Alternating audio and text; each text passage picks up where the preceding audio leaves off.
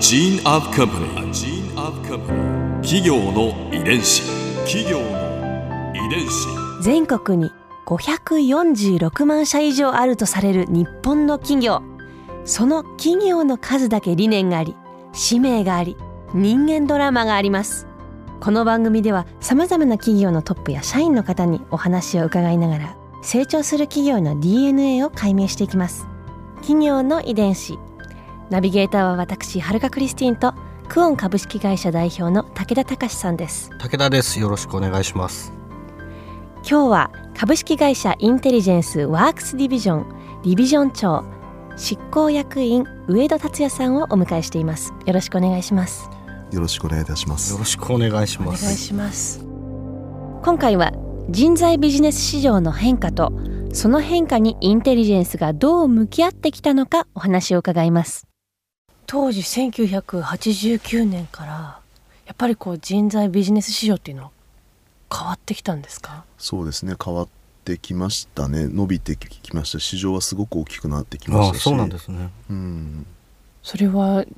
どういうふうにどうして変わったんですか？例えばですけれども、えーとまあ、今でもまだまだ欧米と比較して全然少ないですが例えば転職みたいな感覚で言うと、うん。例えば日本ってやっぱり終身雇用。うーんが前提で、まあ、高度経済成長期の中で基本的には一社企業に入ったら終身雇用年功給であり終身雇用だっていう前提であったんですけど今で言うともうどんどんどんどんその価値観崩れてきていてその自分の個人のキャリア自体は企業と契約するというよりは社会においてどういう関係性であるのかっていうことがより今大事になってきてるっていう状態なんですね、そういう意味で言うとやっぱり人が転職する回数っていうのも、えーと以前と比べて増えてきます。はい。そうするとその、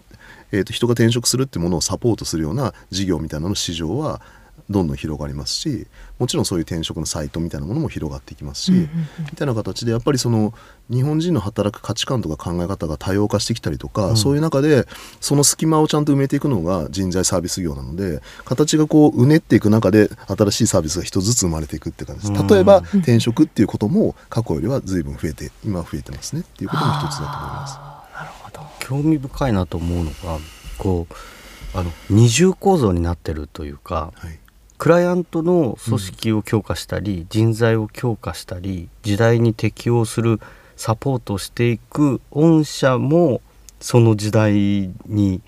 こ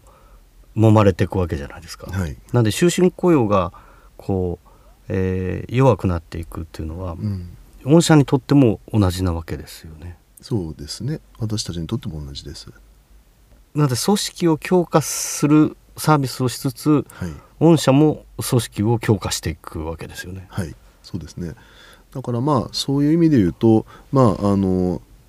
やっぱりその会社の形私たちの会社の形もやっぱりその当時でいうとその4人でスタートして今でいうと4,000名の会社になってますけども、やっぱり事業が拡大したりそのフェーズが異なることによって、まあ、ベンチャーでこうスタートして大きく急に、まあ、大きくなってきてるものですから、やっぱりその時その時にやっぱり必要な人とか活躍できる人もやっぱり異なりますので、そういう意味で言うとアーリーステージで活躍できる人はやっぱりずっとはいいなくて出てきますし、うんうんうんうん。どんどんどんどんその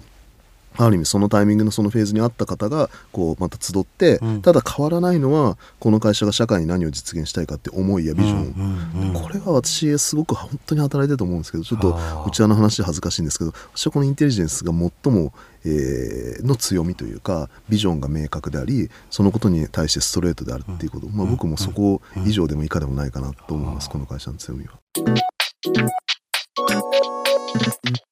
企業。の遺伝子。2006年に学生援護会と経営統合されているんですよね。そうです。こちらはどういう経緯でなんですか？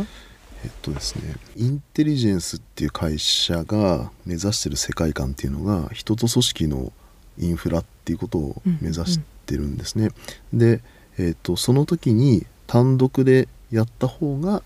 その夢は近いのかそれとも同じ志を持って手を取り合ってやれるところがあるんだったらその方が良いのかっていうことで、えー、とゆ夢やゴールに近づくっていうことを考えた時に事業は一緒にやらせてもらった方がいいよねっていう意思決定をしてやったっていう状況です。でちょっと特徴があるとしたらですね、はい。インテリジェンスって会社っていうのはどちらかというとその2006年までのところでいうと何ていうんですかねスタッフィング事業って言えばいいのかな。あの人を介して例えば人材派遣ののお手伝いをしたりとか人を介して人材紹介の授業をやってて基本的にはその求人業っていうかメディア業ってそんなに主流でやってなかったんですね。で唯一やっていたのがアルバイトの求人事業の OPPO っていうインターネットのアルバイトササイトをやってたんです。でその事業も、えっと当時ベンチャーですごくこう伸びていたんですけど月賞4億弱なので、まあ、40億50億くらいの事業だったんですけどそれをそのまんまその延長線上でその伸ばしていくことがいいのかそれとも当時でいうと「アン」っていうまあ、今でもややらせていただきます。アンっていう事業がやっぱり大きい事業として学生館さん持ってたので僕らはどっちかというとそのメディア業ってそんな強みを持ってないのでメディア業の強みブランドとじその事業に強みを持っている会社さんとどっちか人材派遣とか人材紹介に強みを持っている僕らが一緒にやれば総合人材サービスとしてはさらに自分たちの夢に近づけるし力が持てるだろうっていうことで2006年に経営統合しました。うん改めてその学生援護会っていうのはどういう思いを持った会社だったんですか？はい、あの歴史としてはアンってもう50周年ということなので、もう歴史はかなりもう長い1956年に創業した会社です。であの井上家っていう井上家が創業した会社です。であの当時その学生をまあ支援するっていうことを目的に作られたところなんですけどその私が非常に印象的だったのはその時にまあほぼ学生誤解を大きくした社長さんが井上陽子さんっていう社長さんになるんですけど、その彼女がどういう思いでこの授業をやってるかっていうことをですね、えーその統合のタイミングで聞かせてもらったことがあってそれがまああの求人っていうのはとても大事な仕事なんだと。でそれによってその学生さんの、まあ、ある意味人生っていうかそのお仕事を決めることなんてとても大事なことだ。で親御さんがその地元からあの息子さんとか娘さんを送り出して親御さんが本当に心配ししないような安心した仕事を自分たちはちゃんと集めてそれをちゃんとえーお届けするのが自分たちのメディアっていうか求人のポリシーであるみたいなことをお話しされてて私もそういうのすごくこうぶっ刺さる方で すっごくいいビジョンだなっていうかあーそういう媒体ポリシーでやってるっていうこと自体がとても素敵だなというふうに思いました。今でもやっぱり私はそのこと自体はすごく思いますし、やっぱりアンっていうサービスそのものに対してもそうあるべきだというふうに思います、そういうところでやはり思いが一緒な部分が。そうなんですよね。おっしゃる通りだと思います、うん。ここで春風ビューポイント。今回上戸さんのお話の中で私が印象に残ったのは経営統合した学生援護会のお話です。学生援護会は案の前身となる日本初のアルバイト情報誌を作った出版社。最初の思いは田舎から出てきた学生さんがアルバイトするときに親御さんが安心してできるようなバイト先を紹介しようとしたことですね。企業遺伝子。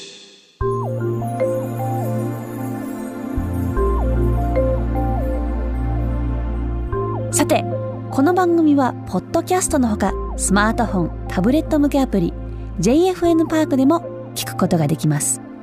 お使いのアプリストアからダウンロードして企業の遺伝子のページにアクセスしてみてください。それでは来週もお会いしましょう。企業の遺伝子。ナビゲーターは私はるかクリスティンとクオン株式会社代表の武田隆でした。